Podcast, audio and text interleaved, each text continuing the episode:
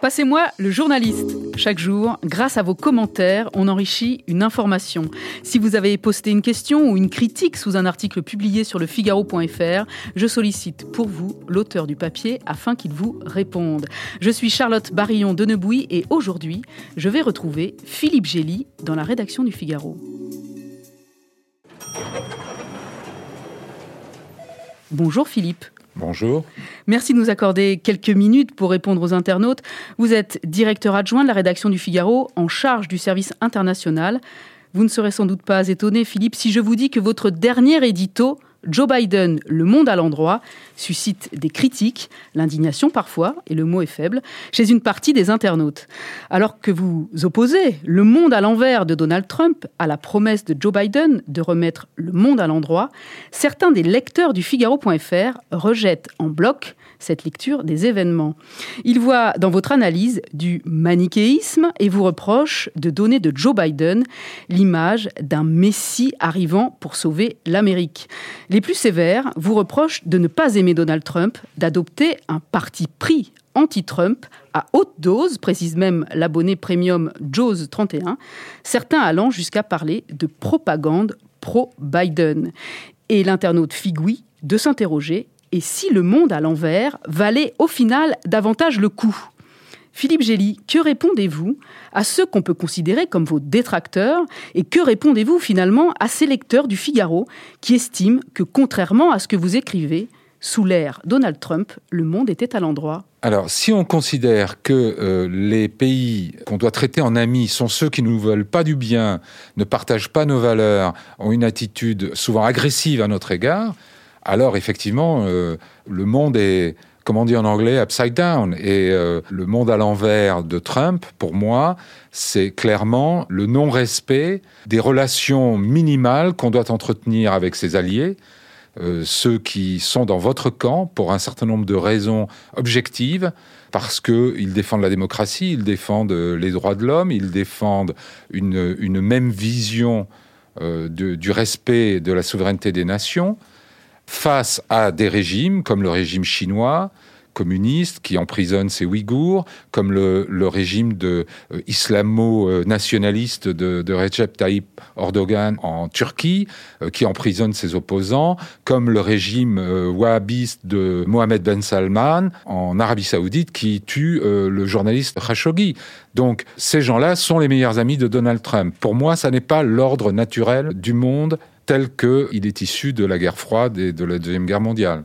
On avait coutume de lire euh, le monde de la guerre froide et de l'après-guerre froide en n'ayant aucune difficulté à identifier ses alliés, ses partenaires, les pays et les gouvernements qui partageaient un certain nombre de valeurs, je mets le mot entre guillemets, parce qu'en politique étrangère comme en politique tout court, bien sûr c'est très relatif et on, s'accommode souvent d'arrangements avec ses propres valeurs, mais tout de même, un certain nombre de points communs, de la défense de la démocratie, le respect d'un minimum des droits de l'homme, euh, d'une justice indépendante, etc.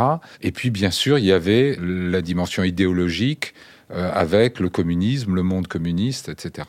Sous Donald Trump, pendant quatre ans, on a vu un président américain réputé censément chef du monde libre, copiné, si je puis dire, avec euh, le président Erdogan en Turquie, euh, le roi d'Arabie Saoudite, ou plutôt surtout le prince héritier Mohamed Ben Salman, qui sont des gens qui mettent en prison leurs opposants, qui assassinent des journalistes, qui euh, méprisent les droits de l'homme et qui ont une attitude expansionniste, agressive, souvent, dans leur environnement.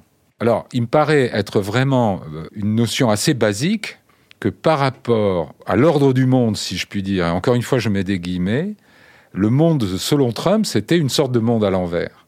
Après, on peut préférer ce monde à l'envers. On peut trouver que c'est formidable et que c'est très très bien que nous aussi on devrait s'allier avec des régimes brutaux et autoritaires. Libre à chacun de penser cela.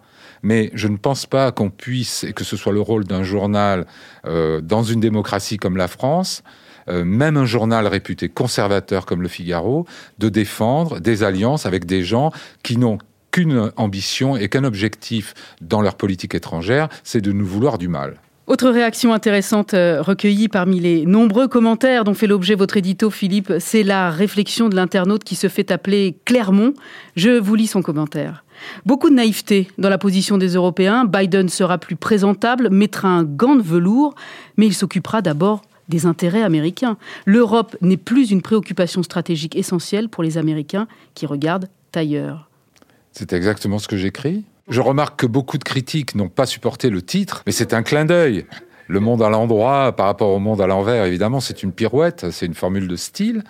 Mais beaucoup de gens se semblent s'être arrêtés au titre. À lire l'éditorial, si je dois me citer moi-même, je dis que l'euphorie des Européens est excessive, euh, je dis que très peu de choses euh, vont changer, et j'écris aussi à la fin de cet éditorial que s'il réengage les États-Unis dans le multilatéralisme, ce sera toujours pour défendre les intérêts de l'Amérique d'abord et que les Européens ont intérêt à se rendre utiles auprès des Américains parce qu'aujourd'hui, c'est fini l'époque où, euh, comme on a tendance à le croire, par exemple, notamment en Allemagne, où on s'appuie beaucoup, on se repose beaucoup sur le parapluie euh, euh, militaire américain pour, pour sa propre défense.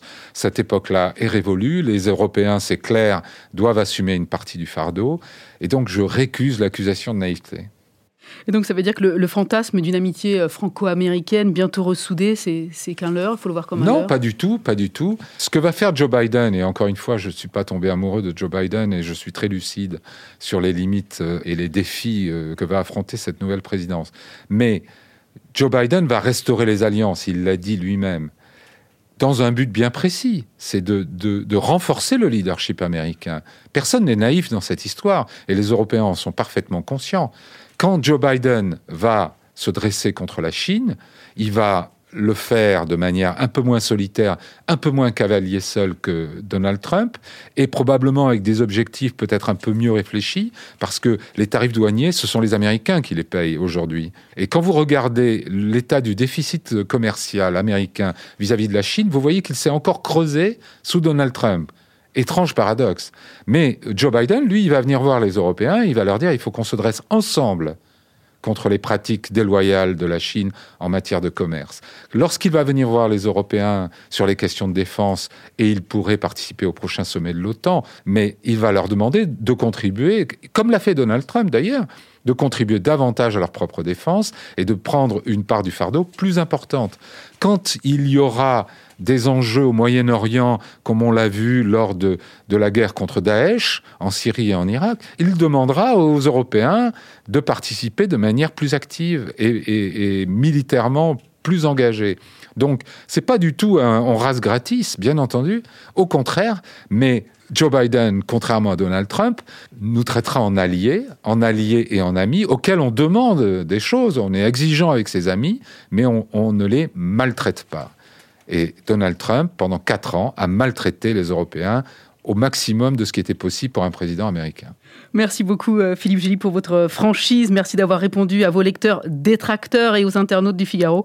Je rappelle que vous êtes directeur adjoint de la rédaction du Figaro et éditorialiste sur la politique étrangère. Ce podcast a été produit par Guillaume Cabaret. À vous qui nous écoutez, continuez à commenter les articles des journalistes du Figaro. Votre avis nous intéresse.